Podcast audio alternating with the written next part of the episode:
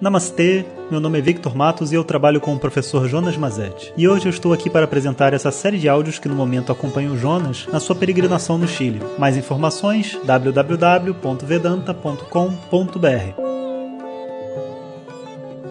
Om Shri Guru Pyo Namaha Harihi Om Bom dia a todos. Estou aqui nos últimos momentos da minha viagem no Chile Nesse momento estou aqui num quarto de hotel, preparando e arrumando minhas coisas. E queria compartilhar com vocês hoje um tema muito importante da tradição védica, que é o mestre e o guru, a importância e o porquê. E é muito comum, né, a gente se conectar à espiritualidade através desses nomes, mestre, guru, professor, e muitas vezes a gente diz, oh, fulano de tal é um guru, é um mestre, né? Mas o que, que isso quer dizer? As pessoas muitas vezes não entendem né? e confundem tudo. E aí qualquer um que esteja ensinando qualquer coisa vira um mestre daquele assunto, afinal de contas está ensinando. E vão ter pessoas que são mestres que não ensinam nada para ninguém, vivem sozinhos numa caverna. Então, qual é a verdade sobre isso tudo? Né? Então, na tradição védica, a gente tem alguns nomes. A gente tem o Acharya, que é um professor, né, e que especificamente é uma pessoa que ensina um acharya pela sua achara, pela sua conduta. Ou seja, é uma pessoa que vive aquilo que ele ensina. Então, por exemplo, é, vamos pegar um exemplo clássico da nossa sociedade, na medicina. Muitas pessoas na, no ramo médico né, ensinam sobre saúde, mas vivem vidas que não são saudáveis.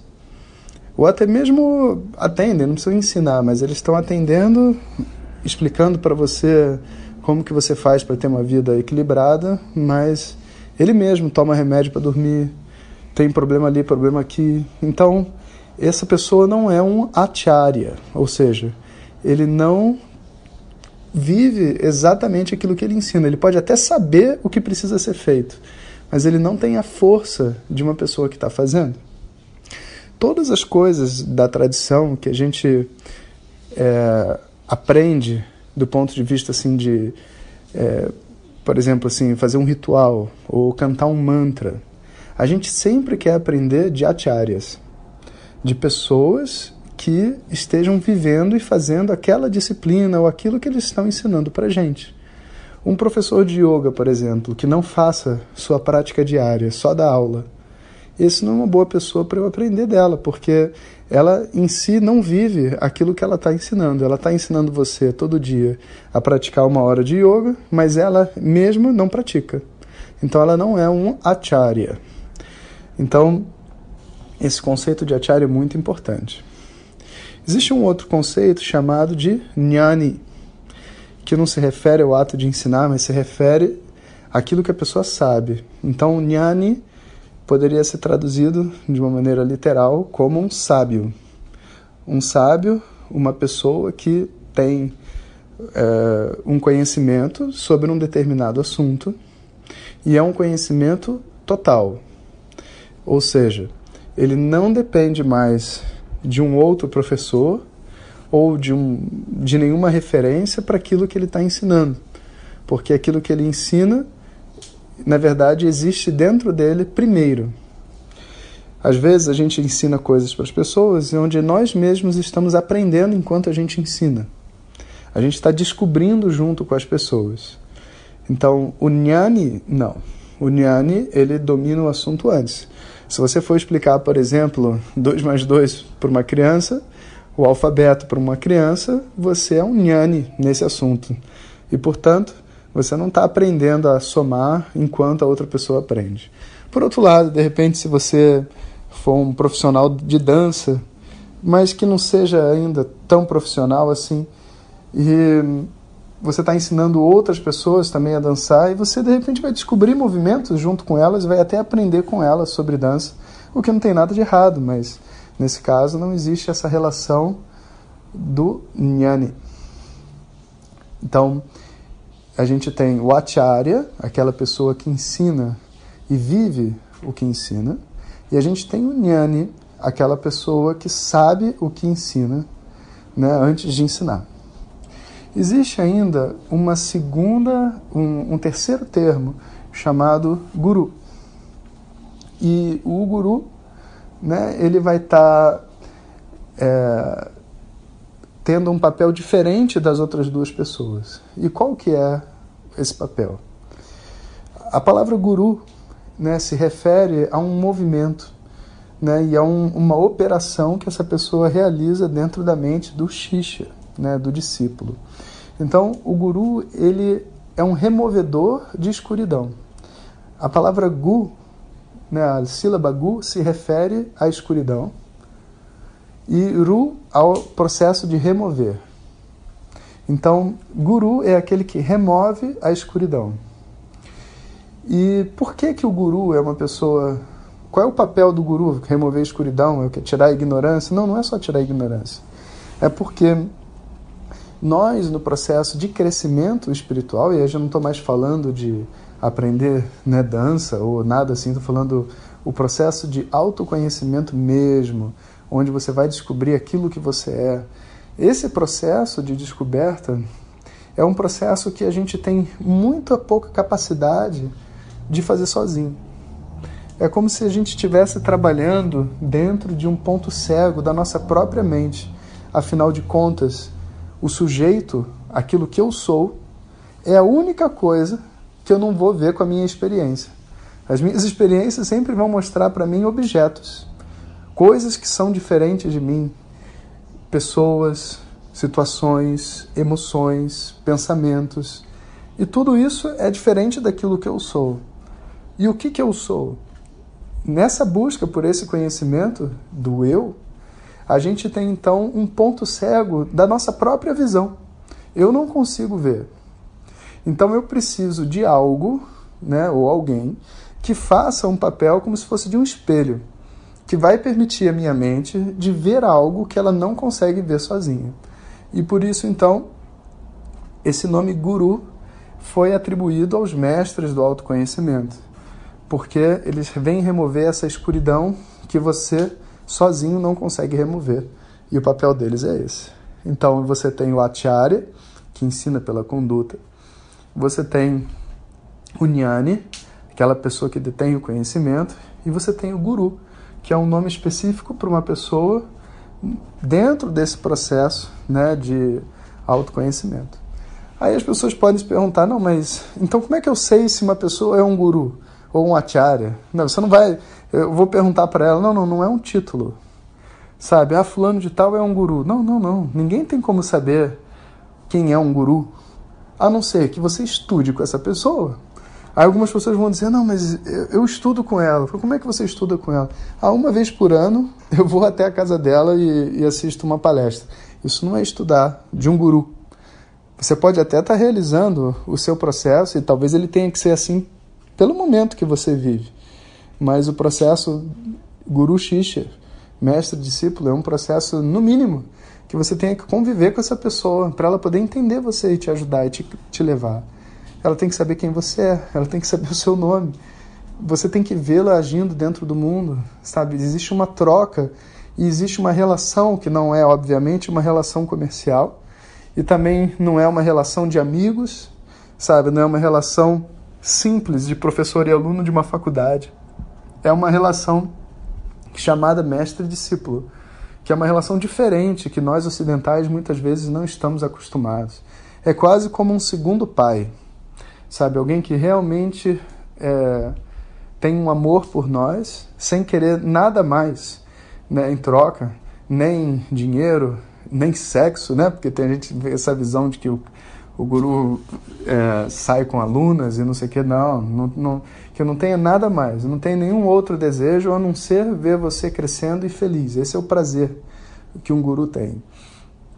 E nós, né, ao se conectar com um guru, a gente se alimenta dessa troca de amor, como a gente tem com os nossos pais, por exemplo, né, ou com amigos, né, existe uma troca ali de amor, né, sendo bem assim objetivo e não estou sendo clichê, porque a sensação que a gente tem no peito realmente quando se conecta com essas pessoas, entendem o que elas estão fazendo por nós, é uma, uma sabe, uma sensação de muita gratidão e muito amor mesmo. E, e essa é a base da relação. Então, um guru é uma pessoa com quem você convive e desenvolve um, uma relação junto com essa pessoa. E é orgânico, né? Você vai ter que desenvolver no tempo. E o que, como que eu sei se a pessoa é um nyani, se ela detém o conhecimento? Bom, você não tem como saber se a pessoa é um nyani porque o conhecimento vive dentro da cabeça dela. Então você vai saber a hora que você sentar com ela né, e ouvi-la. E talvez, no caso do nyani, você não precisa estar do lado dela.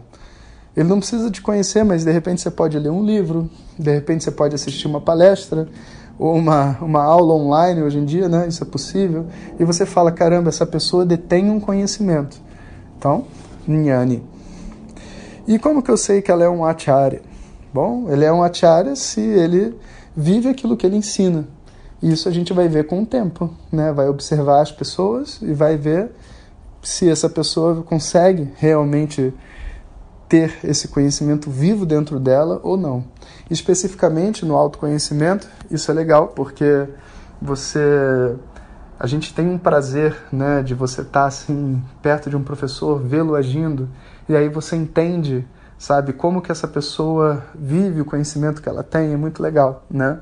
Já num, num outro assunto, como medicina, por exemplo, você vai ter que ver ela atuando com os pacientes, você vai ter que ver ela no dia a dia dela, né? Então isso é um acharya. Né? A palavra mestre, né, dentro dessa dentro da tradição védica, essa palavra é uma palavra ocidental, né? mas é alguém que tem para nós, né, uma maestria, um domínio sobre um determinado assunto. É, em geral, também é uma palavra que atribui um certo respeito. Então eu costumo dizer que existem muitos professores e muitos professores, não porque as pessoas detêm o conhecimento, mas porque as pessoas se colocam na posição de ensinar. E de verdade, né? eu mesmo, quando comecei a aprender e já tinha um pouco mais de conhecimento do que as pessoas à minha volta, eu me colocava ali como um aluno mais velho ensinando. E depois de um tempo que essa distância de conhecimento ficava maior, eu me colocava como um professor, né? Mas a hora que você fala que você é um professor, sai desse papel do aluno mais velho, ocorre uma coisa muito interessante, que você começa a receber projeções, porque o professor, enquanto alguém diferente de mim, que sou um aluno, ele faz um papel de autoridade. Então é um papel muito arriscado, que em geral a gente não aconselha que ninguém faça. Quando você sabe um pouco, você geralmente faz o papel de um irmão mais velho, um orientador. Depois que esse conhecimento, então, ele fica muito mais claro para você, e você talvez né, tenha essa, essa vocação e esse desejo de ensinar, você pode assumir o papel de professor, sempre em pequenas proporções, porque essas projeções emocionais que ocorrem natural desse processo são muito difíceis de lidar, não só para o aluno, mas para o professor também. E você vai indo até o momento na vida de uma pessoa onde a relação que ela tem com ela mesma faz com que as projeções feitas sobre ela não sejam um peso para ela. É como se ela tivesse terapeuticamente muito trabalhada. Então agora, quando uma pessoa projeta um monte de problema, mesmo que não seja assim projetando o professor sendo uma pessoa má e ruim, porque isso acontece muito comum, mas não, simplesmente alguém contando a sua história, como indo para um psicólogo, sabe? Tem muito psicólogo, maioria, que precisa fazer terapia por causa dos pacientes que tem.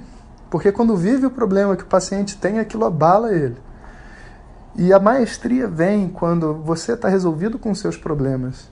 Então, o problema dos seus alunos, para você, não é um problema. A projeção deles, para você, também não é um problema.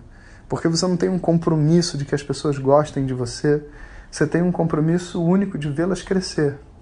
E se para isso for necessário que um aluno tenha raiva de você e disser, eu não quero mais estar com você, vou embora. tá tudo bem, eu estou feliz como mestre, não como professor, como mestre. Porque talvez o meu papel na vida dessa pessoa tenha acabado. Mas eu fiz a minha parte. E, e, essa liberdade né, é a liberdade de um mestre. Então, o mestre é uma pessoa que vive com muita força a sua convicção de ensino. E ela passou por um processo terapêutico né, que envolve esse, enfim, caminho de autoconhecimento, né? E em geral também ele tem uma liberdade maior para fazer o que ele precisa fazer, em termos da própria tradição. O que é esperado dele é que ele traga uma nova energia, como se fosse é, inovasse, sabe? Trouxesse uma, novas leituras, novas formas de falar a mesma coisa, mas para aquelas pessoas que vivem ali. Né? Então é uma pessoa que se sente livre para fazer isso, tem uma firmeza no seu conhecimento. E existem também mestres em muitas tradições, né? não é só em Vedanta, nos Vedas, mas os mestres, do ponto de vista espiritual, vão existir em muitas tradições. E essa definição básica de alguém que consegue viver e até morrer pela sua convicção é o que vai fazer com que essa força de toda a tradição de ensinamento exista dentro dela. Então, os mestres eles nunca estão, eles nunca estão sozinhos. E é muito interessante porque na tradição védica, vários textos, né, onde a pessoa está ensinando, muitas vezes ela fala assim: é, essa é a nossa opinião, isso é o que nós dizemos para você, esse é o nosso ensinamento. Apesar dele estar tá falando, é ele falando, um professor, né, falando sozinho, ele fala no plural, porque ele não se sente sozinho no que ele está fazendo. E ele realmente não está sozinho, né? Ele tem a força de todo um conjunto de mestres nos ombros dele ali, ajudando a guiar todas as pessoas que passam no seu caminho. Bom, então aqui a gente termina esse áudio, ficou até um pouco longo, mas eu queria dar para vocês uma explicação elaborada e um entendimento dessa diferença entre todos esses papéis. Espero que tenha ficado claro. Eu queria pedir para vocês também um favor antes de terminar, que muitas pessoas estão querendo se inscrever né, para receber os nossos áudios de WhatsApp e, e não sabem como fazer, têm dificuldade com o telefone. E a melhor forma de fazer é, se você sabe que as pessoas estão ouvindo os áudios diariamente, você pode encaminhar para ela o nosso contato, esse mesmo contato do qual você recebeu esse áudio. E ela então pode adicionar na agenda e enviar uma mensagem para a gente dizendo quero receber. E aí o resto vai naturalmente, o sistema conversa com ela, tem umas pessoas que ajudam, né? Então queria pedir a vocês esse favor, né, que se vocês quiserem passar o nosso contato para alguém, para a pessoa se conectar com a gente, que façam dessa maneira, porque assim eu acho que fica mais fácil, né, para quem tem mais dificuldade. E vamos nessa, ainda tenho mais alguns dias aqui no Chile, vou continuar enviando os áudios para vocês e daqui a pouquinho eu volto para o Brasil, vejo o resultado da nossa votação para começar um novo ciclo de temas. Om सह नौ भुन सह वीर करवावहै तेजस्विनावधीतमस्तु मा मिषावहे ॐ शांति शांति शांति Obrigado a todos e fiquem ligados. Se você deseja receber diretamente nossas mensagens no seu WhatsApp, peça para quem te encaminhou este áudio para compartilhar o nosso contato e nos envie a mensagem Quero receber. Mais informações www.vedanta.com.br. Até o próximo áudio. Om Tat Sat.